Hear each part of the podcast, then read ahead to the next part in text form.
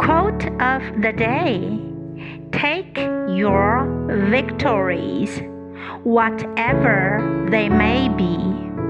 Cherish them, use them, but don't settle for them. By Mia Hamm. Take your victories, whatever they may be, cherish them, use them, but don't settle for them.